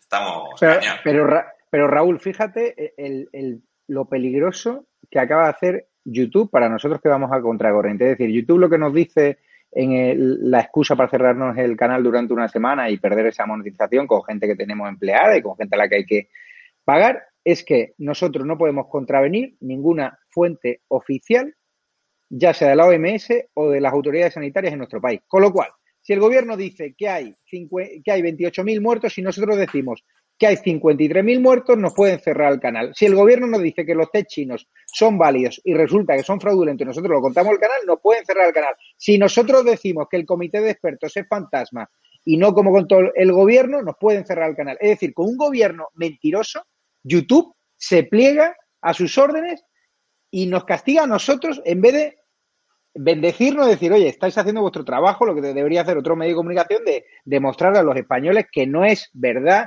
que estén colapsados y saturados los, hospitales. Por eso se han subido, se ha subido ese vídeo. Pero lo increíble es que en un país con un gobierno que miente, que no es transparente, ahora en YouTube nos cierren esa posibilidad de contarles la verdad a los españoles. Tenemos que buscarnos otra plataforma, entonces. Eh, vamos a ver. Lo bueno de los criterios de la Organización Mundial de la Salud es que cambian por cuartos de hora, no tienen ni idea de nada y para mí la última medida extraordinaria para ver el nivelazo que tiene este mandatario de la OMS, amigo sí o sí del gobierno chino y que recibe, vamos, en China y Bill Gates son los que más dinero ponen en la Organización Mundial de la Salud. Ahora resulta que un asintomático puede contagiar 90 días después. Esto quiere decir que te pueden encerrar eternamente, porque mientras haya una persona que dé positivo, 90 días después puede estar contagiando. Esto es la última payasada del siglo. Lo que pasa es como a la gente le ha dado por hacer las mascarillas en casa y comprar mascarillas por ahí, pues el gobierno no está recaudando lo que tenía que recaudar. Entonces, esto van a seguir con esta mamandurria y esta chorrada eh, de aquí hasta que, hasta el final de los tiempos, vamos. Y YouTube es una empresa que se dedica a la publicidad y sabe dónde tiene que tocar y dónde no tiene que tocar. Es lo que hay. Sí, pero que tú y yo le damos una pasta a YouTube. ¿Tú sabes la pasta que ellos cobran a los anunciantes y que luego nos dan a nosotros piensa que, que Partido Socialista y Podemos se gastan en las redes más de 15 millones de euros. Con eso no puedo competir yo. Yo, hombre, si fuese para hacer leña, a lo mejor hacía más leña que esto, pero dinero así no tengo yo para darle a esta gente para hacer publicidad. Esto es así. Sí, pero Raúl, nosotros de cada miembro de la comunidad de YouTube, YouTube se queda un 30%. De cada monetización de cada vídeo, YouTube al final no te da prácticamente nada. Tú no sabes la pasta que saca YouTube del anunciante directo. Tú sabes lo que te, da a ti. Dímelo a mí. Por un vídeo de 100.000 visualizaciones, pongamos que YouTube te puede dar unos 50 euros, más o menos, ¿no? Tú no sabes realmente cuánta pasta saca YouTube de ese anunciante que ha colocado ese vídeo para 100.000 personas que lo están viendo. No tienen ni idea, pero probablemente ya te digo yo que serán 5, 6, 7 u 8 veces más que ese dinero. No sé si ahí coincidirás conmigo. Mira, eh, yo por suerte eh, me van a desbloquear los, eh, los superchats, que es la vergüenza máxima. O sea, que YouTube no te monetice, pase. Pero que es que una persona te haga un ingreso que es para ti y también te lo tengan tal, pues a base de protestar, al final han accedido a pagarlos. Eh, os voy a poner una cosa para que veáis el criterio de este gobierno, ¿de acuerdo? Vale, a ver si se puede ver. Ah. Lo leo. Un solo positivo en el aula no mandará a casa a los alumnos de primaria, secundaria y bachiller. Esto sale en la prensa. La noticia de abajo dice, un positivo obliga a cerrar el ayuntamiento de Mazarrón. ¿Cuál es el criterio sanitario del coronavirus en España? Si resulta que dijo Celá que porque hubiera un niño contagiado en un aula no se iba a cerrar el aula, pero si el contagiado es un funcionario, cerramos el consistorio y aquí no trabaja nadie. ¿Cuál es el criterio sanitario? ¿Cuál es el criterio COVID? Es que resulta que tiene que haber una clase cuatro o cinco contagiados, no se sabe, para ver si se cierra ese aula. Eh, ya la semana pasada había un colegio cerrado, creo que fue en Pontevedra. Estamos así. España, los españoles no saben a qué, a qué palo agarrarse. La gente, mucha gente vive en el pavor y en el miedo de esta pandemia mortal. Y resulta que los datos te dicen que entre, en personas desde cero años hasta los 69 eh, años, sin afecciones diferentes, pulmonares, cardíacas y demás, la tasa de mortalidad del coronavirus es inferior a la gripe del año pasado. Y esto es un negocio y esto es una forma de que la gente no pueda como cohibirte todos tus derechos. ¿Por qué Javier Negro no puede poner un vídeo? Pero sin embargo, estamos viendo que en cualquier plataforma se ven vídeos de violencia extrema. ¿Has visto últimamente algún vídeo de estos de niñas españolas que se dedican a, a darse palizas unas niñas a otras? Sí. Esto está corriendo. A mí uno de los vídeos que me censuraron es porque puse el vídeo de Irene Montero y de Pablo Iglesias. Irene Montero ahí ella muy chachi diciendo, sí, porque las juventudes españolas pues tienen que participar de la política, entonces nosotros queremos que los jóvenes con 14 y 16 años puedan votar, ¿no? Y ahí puse otro vídeo de Iglesias Turrión diciendo que son un partido de la gente joven, que mientras voten los viejos en España solo va a haber fascismo, y que son un partido urbanita porque la gente del campo son unos garrulos, y ellos son un partido para gente joven y urbanita, moderna y chachi. ella seguramente no sabe que lo que come es salir del campo.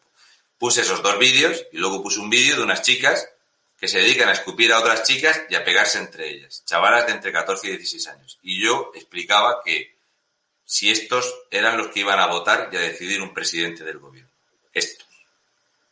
Y estos vídeos están en Instagram, en todas las plataformas. Lo pones aquí y te censuran tal cual. Y, esto, es, lo que hay, y esto es lo que promueve la izquierda, y entonces yo ya estoy amenazado de cierre por decirlo. No, en y a ti te por enseñar un vídeo donde se ve que no hay un hospital colapsado. Por enseñar la verdad, fíjate, mira cómo vamos. No, no, y el problema es que esto no pasaba con otros gobiernos, con lo cual ya veo aquí la mano, la mano del gobierno. Pero bueno, Eh, me están pasando portadas, curiosamente, del mundo que Sánchez ofrece paz a Ayuso y el PSOE le ha, convocado una protesta para el domingo. O sea, obviamente Díaz Ayuso no se podía fiar hoy de Pedro Sánchez. Parecía que eran tan amigos y fíjate, horas después le montaba el PSOE una manifestación para ese domingo. ¿Cómo lo ves? Eh, pues yo lo veo de la siguiente manera. Esto se llama ley de vasos comunicantes. En Andalucía sí o sí el PP va a subir y Vox va a subir, por lo tanto se pierden votos, pues ¿cuál es la siguiente ciudad en población? O, porque en Cataluña ya se sabe que Esquerra va a sacar sus diputados sí o sí y allí es feudo poco recuperable. Pues Madrid. Entonces el Partido Socialista va a destrozar Madrid por dos motivos. Uno, para movilizar el socialismo e y recuperar margen, tanto Podemos que está de capa caída como el Partido Socialista, que ya se ha visto el apoyo que tiene Pedro Sánchez en la calle.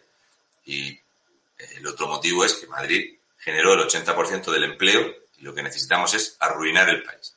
Arruinar el país para que los españoles estén preocupados de llenar el frigorífico y no de apuntar a los que nos quitan las libertades individuales y a los que nos amenazan con quitarnos los niños, los que nos amenazan con que ahora resulta que te van a controlar el tema de la energía porque ellos te van a decir cuál es la buena y cuál es la mala, te van a manipular el consumo de Internet en el móvil, es una forma de decirte mucho cuidado con lo que compartes, que yo te lo voy a controlar y así sucesivamente.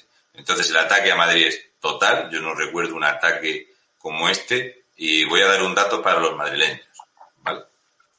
Madrid no tiene ni la mayor tasa de contagio por habitante ni la mayor tasa de letalidad por contagio. Es mentira. En España, la comunidad autónoma con mayor tasa de contagio por habitante y de mortalidad por habitante es Castilla-La Mancha. Y en el puesto número 2, Aragón. Por lo tanto, Castilla-La Mancha gobierna Emiliano García Paje y en Aragón, Lambán. Y los dos, me parece que ninguno es del Partido Popular. ¿Por qué esto no sale en los medios y esto no lo recalca la gente? Y hecho en falta que el Partido Popular arrope a Ayuso diciendo que esto es una vergüenza. Que tenga que decirlo yo y que no lo diga el Partido Popular. No, no es así. No sé si Hugo tiene alguna llamada por ahí. Hugo, ¿hay alguna llamada? Eh, sí, Javier, tenemos una, llamada. Hola, buenas noches, la persona que está en el móvil, ¿qué tal? Hola, buenas noches. Estás en, en directo. Cuéntanos tu pregunta para, para Raúl o para Javier. Muy bien, muchas, eh, muy buenas noches de, de un genuino cabronado. Raúl, eh, quería preguntar qué te ha parecido el saludo de Sánchez Ayuso. Sí, sí, sí. Lo he visto, lo he visto. Vale, pues este, este tipo de saludo es una recomendación directa desde la Organización Mundial de la Salud, donde resulta que ahora el mejor saludo posible no es el saludo de darse la mano, la OMS te recomienda hacer así con el codo, y ahora es saludarte como si fueras musulmán. Es una vergüenza más y esto es a lo que se dedican los lobbies. Los lobbies son los que te dicen que digas Cataluña, aunque estés hablando en español. Los lobbies son los que te incitan a decir ocupa cuando es allanamiento de, morada. Y los lobbies son los que te van a decir ahora que naturalicemos el saludo musulmán. Ya digo que dentro de poco vamos a decir salam alikum, malikum salam. Conmigo no va a pasar. Te ha quedado a gusto, Raúl, ¿no? Yo me explico. Soy así. Por eso me amenazan con cerrarme. No, no, nosotros igual. Vamos con. Hay un montón de, de preguntas. A ver, Casado ha dejado a los pies de los caballos Ayuso por parte del PP Mutis en el foro. Es cierto que Casado lo ha defendido, pero hemos visto hoy filtraciones en el país o ayer de que varones del PP pedían su cabeza. El otro día veíamos como en Génova estaban cansados de su mala gestión y, todos apuntaban el chat al murciano de, Génova. Eh, vamos a ver, yo ya lo dije que Casado, en el momento que incluso estando siendo ridiculizado por ministros del Partido Socialista, accede a ir a reunirse una vez más a que lo dejen en ridículo y se rían de él pero con tal de ir a hacer el paripé como que lleva a cabo negociaciones de Estado con Pedro Sánchez y con Pedro Sánchez no se negocia. Con Pedro Sánchez es lo que él quiera. ¿Qué ha negociado Pedro Sánchez con Chistorra? Pues lo que tú quieras, cariño. Pídeme que yo te lo doy, que lo pagan todos los españoles. Casado no ha hecho una defensa firme de Ayuso. Seguramente yo en los últimos 15 minutos he defendido más la gestión de Ayuso que ha hecho el Partido Popular. Y estoy esperando ¿eh? que la gente coja el corte que lo ha puesto estado de alarma, donde Almeida ¿eh? ha llamado a las comunidades autónomas reino de taifas. Ha cogido una frase de Vox y lo ha dejado caer. Y esto se ha compartido aquí en estado de alarma y la gente no le ha dado el toque suficiente. O sea, para atacar a Sánchez ha utilizado ni más ni menos que el abecedario de Vox de que las comunidades autónomas son un fracaso en España. Ahí Almeida ha dicho, esta idea la comparte y no se ha dado cuenta de que estaba haciéndole el meeting a Vox. ¿Eh? Esto de que lo que ha dicho Almeida es que el presidente del gobierno no es que le haga un favor a Madrid, es que el presidente del gobierno está en lo que se llama dejación de funciones. Es cada comunidad autónoma que haga lo que le dé la gana. Si es del Partido Popular lo voy a criticar y atacar, y si es del Partido Socialista lo vamos a silenciar en los medios. Salimos más fuerte, España puede, ¿eh? y no vamos a dejar a nadie atrás. Hugo, como politólogo en ciernes, ¿qué te parece este doble juego del PP donde Casado apoya a Díaz Ayuso, pero hay varones y gente en Génova que quieren decapitarla? ¿Por qué algunos la ven tan peligrosa? ¿Es por la simple envidia de, la política, de que ella acapara más focos, de que se ha convertido en la bestia negra de la izquierda radical? ¿O porque es que el PP ahora busca una moderación que ella no la encarna?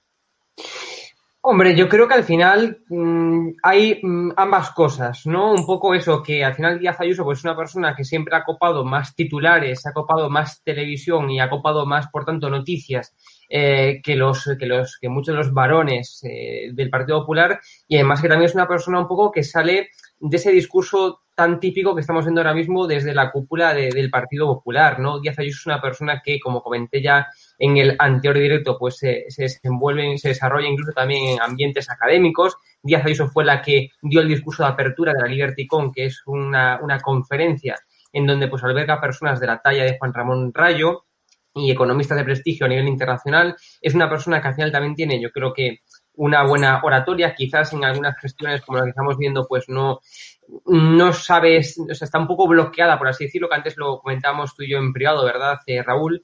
Eh, y decíamos que efectivamente, bueno, pues Díaz Ayuso parece que ahora mismo está un poco como bloqueada, ¿no? Por la, por la gestión que tiene que sobrellevar. Pero en cualquier caso, Díaz Ayuso siempre desde un primer momento, pues tuvo más noticia, más eh, impacto que, bueno, que el propio Pablo Casado. Y al final eso, pues rebaja un poco la atención de los medios. Y los políticos, el marketing político es claro, ¿no? Lo importante es acaparar titulares. Raúl, no sé si coincides ahí. Eh, sí, y quiero contestarle a un tipo que hay en el chat. Cuando quieras, ¿qué pregunta es? Hola, Antonia, hola, Antonia Aguilar. Llevas rato tocando a la puerta. Te voy a contestar.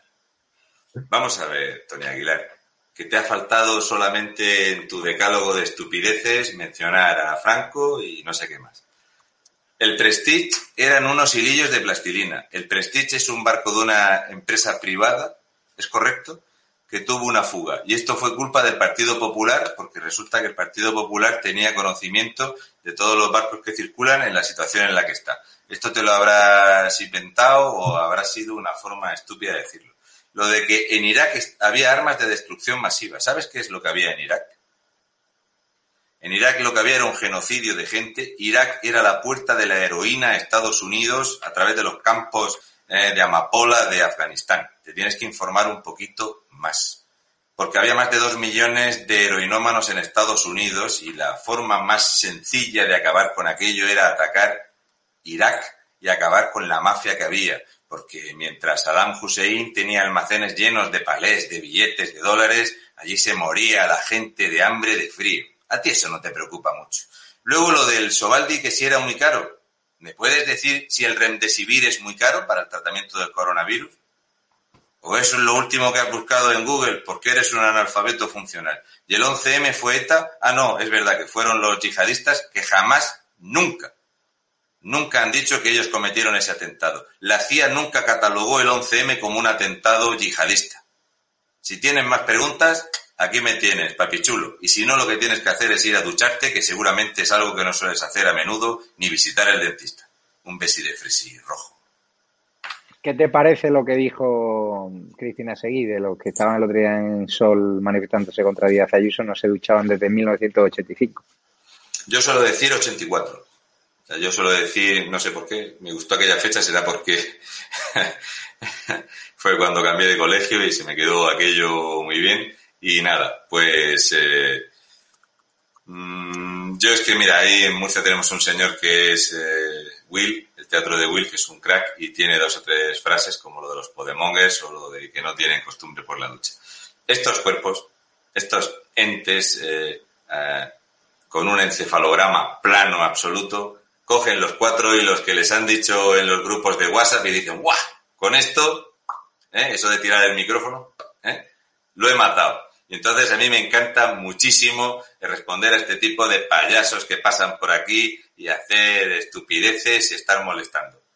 Porque no tienen ni idea de lo que están hablando. Ni idea. Y estoy esperando que estos cuerpos me expliquen cómo es posible que en tres legislaturas del Partido Socialista en Andalucía se hayan perdido 4.000 millones de euros. Hola, ¿hay algún socialista? ¿Me podéis explicar cómo se os han perdido 4.000 millones de euros en Andalucía en 12 años?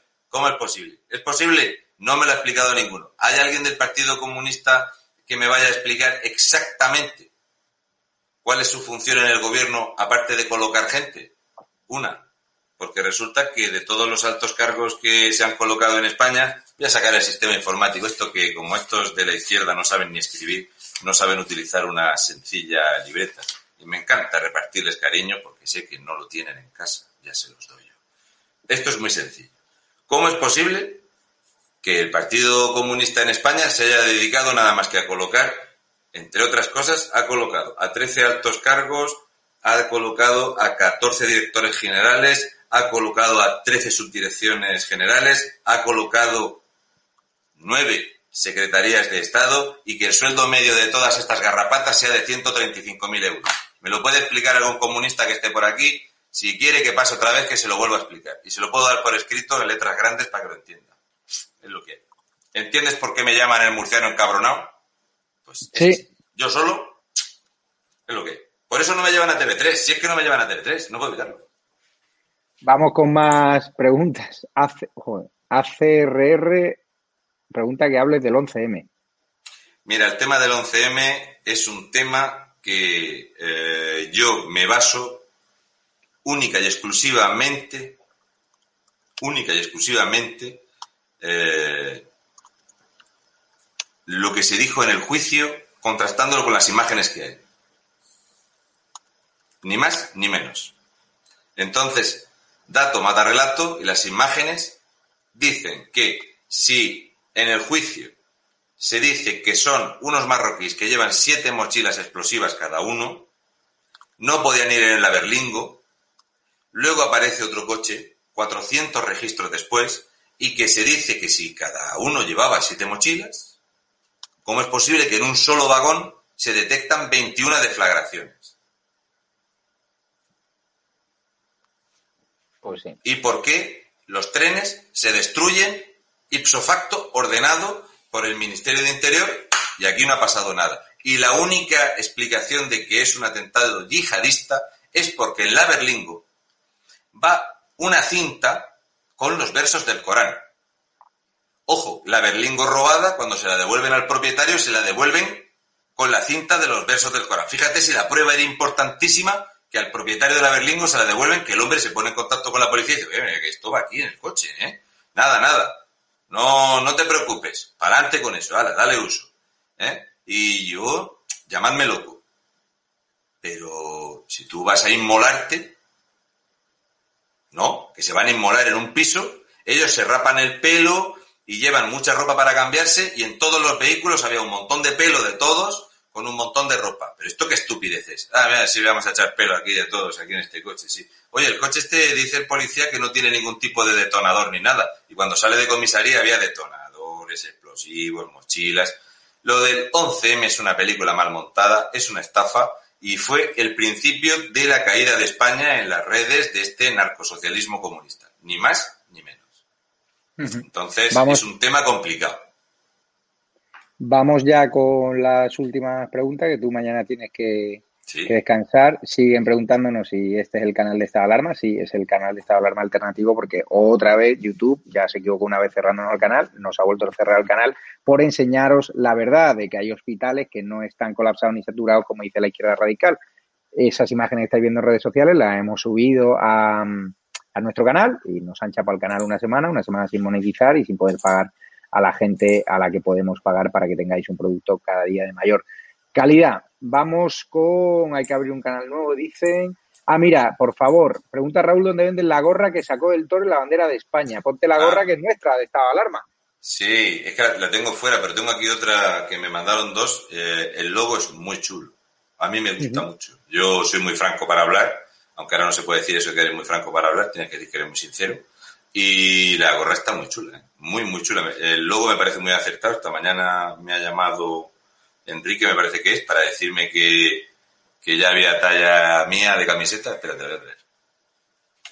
La gorra la pueden encontrar en estado de alarma tv.shop. Es otra forma de colaborar económicamente con nosotros a seguir creciendo, a seguir profesionalizando y a tratar de montar una plataforma alternativa a YouTube a través de una web donde podamos subir los vídeos sin censura y contar la verdad, porque es muy peligroso que YouTube nos pida que nos fiemos de fuentes oficiales cuando vivimos en un país donde el gobierno nos ha mentido y os tenemos que seguir enseñando la verdad. Ahí está y también la camiseta Un Murciano Encabronado, que es muy guay. La pueden conseguir ya en estadoalarmatv.shop y ahí tienen la gorra diseñada por María Molina. En estadoalarmatv.shop pueden comprarla y nos ayudan a nosotros y también a Raúl. Nosotros le estamos ayudando ya. La gorra está muy guapa, muy chula. Estado de alarma tv.show. Fíjate, Raúl, que tenemos cuatro, casi 4.300 espectadores a pesar de que estamos en un canal alternativo, un canal ah, de 80.000 suscriptores. Eso es porque han venido los del Partido Socialista que le explique alguna cosa. Será por eso, por la curiosidad que tiene. Vamos a ir acabando ya, que Raúl tiene que... Mañana, ¿a, qué hora, ¿a qué hora te levantas? Yo mañana tengo que estar a las 7 en el campo.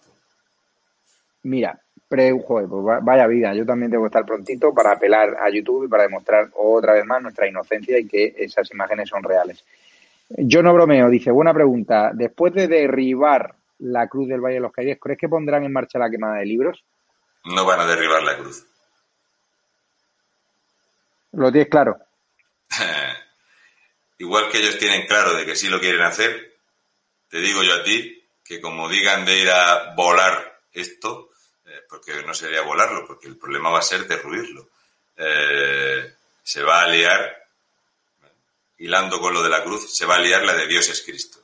España es un país católico mayoritariamente y yo lo que estoy esperando es una respuesta un poquito más vehemente de la Iglesia, ¿eh? empezando por incluso el Papa comunista este que esto es una vergüenza absoluta. Entonces, la cruz no la van a derribar y no hace falta quemar los libros, y los cursos escolares son una calamidad. Mi chico la semana pasada fue el lunes a clase y el viernes. Ya está. O sea que los horarios lectivos son mínimos, no se ha preparado ni para dar las clases y es un desastre. O sea que, ya digo, si quieren derribar un monumento franquista, que empiecen por el Camp Nou. El Camp Nou fue rescatado por Franco. Tuvo que buscarse 50 millones de pesetas para poder pagar la obra que no había un duro. Por eso a Franco le dieron tres veces, tres veces la insignia de oro y diamantes el Fútbol Club Barcelona. No una, tres. Así que que empiecen por allí, que cuando entró por la diagonal la gente les hacía palmas. Y la última pregunta de Rogelio del chat premium. Hay espectadores que me dicen, Negre, ¿por qué miras el móvil? Resulta que los suscriptores de pago, las personas que más nos ayudan y colaboran económicamente con nosotros y con Raúl, tienen un chat privado donde tienen acceso directo a nosotros y tienen prioridad a la hora de preguntar porque la verdad que estas circunstancias difíciles pues están eh, abonando algunos más, otros menos, con la voluntad suficiente. Y a los que no podéis pues simplemente con vuestra suscripción y con que digáis a la gente que os tenéis que hacer suscriptores y apoyarnos ahora que nos ha cerrado YouTube, pues mejor porque ahora necesitamos más que nunca vuestra ayuda para tratar de montar esa plataforma alternativa con vídeos que no sean censurados de YouTube y fuera de la plataforma de YouTube, pues nosotros queremos seguir contando la verdad y no vamos a estar a expensas de lo que decida YouTube o no, de si tenemos que fiarnos las fuentes oficiales o no. La fuente oficial del gobierno nos dice que en Madrid están los hospitales saturados y es mentira. No están saturados, lo dice la propia Comunidad de Madrid, que tiene los datos. Rogelio pregunta, la última pregunta. Según me he enterado en estos últimos tiempos, parece que el PSOE ha estado siendo financiado por poderes supranacionales de la transición, de manera que se entiende mejor que se haya ido vendiendo el país desde entonces. ¿Qué opinión o datos puedes aportar si sabes del hecho de que Felipe Filipón viajará a Nueva York para recibir dinero en persona de David Rockefeller? No, no tiene que viajar y eh, las entidades eh, que te refieres. Madre mía, ya que entren a mi casa, como no se van a llevar dinero, me van a quitar la libreta. Felipe no tiene que ir a por dinero en efectivo, eso, de eso olvídate. Todas estas cosas no tienen mucho fuste. Tú hablas de las entidades de Rockefeller, será, por ejemplo, el Chase Bank o JP Morgan o Goldman Sachs, ¿de acuerdo? Vamos a ver. Yo ya dije que esta semana iba a empezar a tirar de un hilo que va a ser muy elegante y aprovecho para responderle a Enrique Parra que ha hecho copia y pega 30 veces de la misma pregunta, cosa que me molesta muchísimo porque es una falta de respeto para el resto de personas que participan en el chat, como le ha pasado a Tony Aguilar, que después de que le haya hecho una pequeña explicación, que seguramente desde su padre nadie le había explicado nada, por eso utiliza un nombre falso, pues ya como no sabe qué decir, ha hecho copia y pega para estar dando por culo, que es para lo único que se queda, en vez de estar cepillándose los dientes, que hace tiempo que no lo haces. Pues verás, Enrique Parra. De todo lo que ha caído del IBEX 35, que se ha desmoronado el IBEX 35, si buscas la media, solo hay unas empresas que están dando aproximadamente una media de un 6% de beneficios y son todas las empresas en las que ha invertido en España el Open Society en sus diferentes vertientes. Como ya hemos empezado hoy el directo, cuando me ha preguntado Javier al respecto de dónde sale Pedro Sánchez, Pedro Sánchez lo trae a colación Zapatero, Zapatero coge el testigo de ser lobista y asesor de Felipe González Márquez. El Partido Socialista en España tiene la financiación que tiene. Podéis buscar la financiación que tiene el Grupo Prisa, vinculado a una petrolera, vinculado al, al chat, el, chat, el país, el chat. Buscáis Felipe González, negocios en el chat, petrolera, Grupo Prisa, y de repente os va a llegar el conocimiento y vais a ver ese hilito hasta dónde llega y que llega la financiación, incluso inmobiliarias que están comprando inmuebles en esta Barcelona donde se ha disparado en el último mes un 41% el allanamiento de morada para que veáis de qué sirve traer inmigrantes ilegales. El allanamiento hace que baje el precio del inmueble y se están comprando pisos de lujo a precios de saldo en Barcelona y los está haciendo una única inmobiliaria. Es un hilo complicado, esta semana lo voy a ir explicando y cuando Javier lo vea bien, pues otro día eh, de los temas a tocar, tocamos este tema que sería bueno quizá la semana que viene, a ver si ya estamos en el canal principal aunque eso sí, quiero daros las gracias porque fijaros en este eh, canal, la cantidad de gente que hemos venido es extraordinario, lo difícil que es hacer un, un directo con tantísima gente en un canal sin avisar, porque a mí me lo ha dicho Javier pocos minutos antes, y nada. Eh, Fíjate, han preguntado mucho Raúl, y ya por terminar, por la entrevista de Navajas, del fiscal Navajas, el fiscal jefe del Supremo, sobre la relación de Estampa con la abogada de Podemos. Cuando me enteré me dio asco, vomité. Vamos a ver, eh, la información vaginal le gustaba mucho a Dolores Delgado, ¿es correcto? Es una frase de ella. Entonces, es lo que tenemos. ¿eh? Y como muy bien dice Ligia Kerr, esas inmobiliarias están comprando hoteles en Canarias a precios de salto. ¿De acuerdo? Eh, me gusta muchísimo, sabes que mira qué hora es, tengo muy poco rato para dormir, tengo que sacar a la perrita, tengo que dejar la comida para mañana. Y me da mucha pena muchas veces cortar porque veo que hay mucho nivel, la gente tiene eh, muy buenas preguntas, eh, tiene inquietudes y por eso pues otro día seguimos con esto y ya digo, mmm, la gente sale de, tonto, aquí las personas abren eh, los ojos y gracias a estos pocos sitios donde uno pueda tener una visión diferente y una información diferente, uno puede informarse y tener una opinión que desde luego no la vais a ver en la sexta.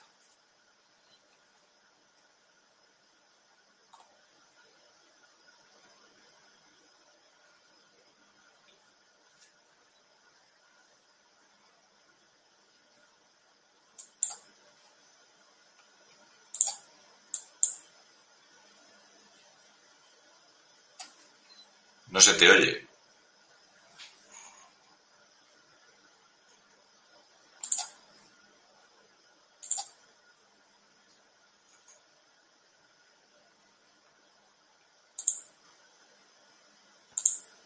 Eh, Javier, te sacaste los auriculares antes y no te, no te estamos escuchando. Ponte los auriculares y ya te escucharemos.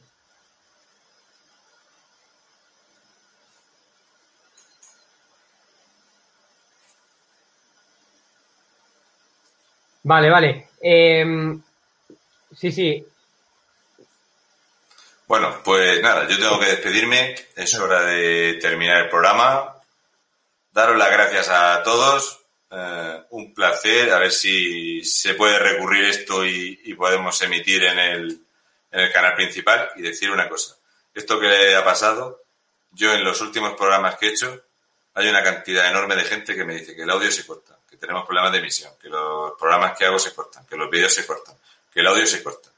En España no se puede hablar de algo que no sea reírle la gracia a la extrema izquierda. Y en esas estamos y por eso estamos aquí intentando que se escuche otra opinión, mojándonos y diciendo eh, o intentando decir datos que son para contrastar y que podáis vosotros mismos informaros y buscarlo. ¿De acuerdo? Así que un saludo y mucha fuerza, españoles de bien, y uno que tiene que irse a hacer cositas, que me queda muy poquito rato para descansar. Un abrazo.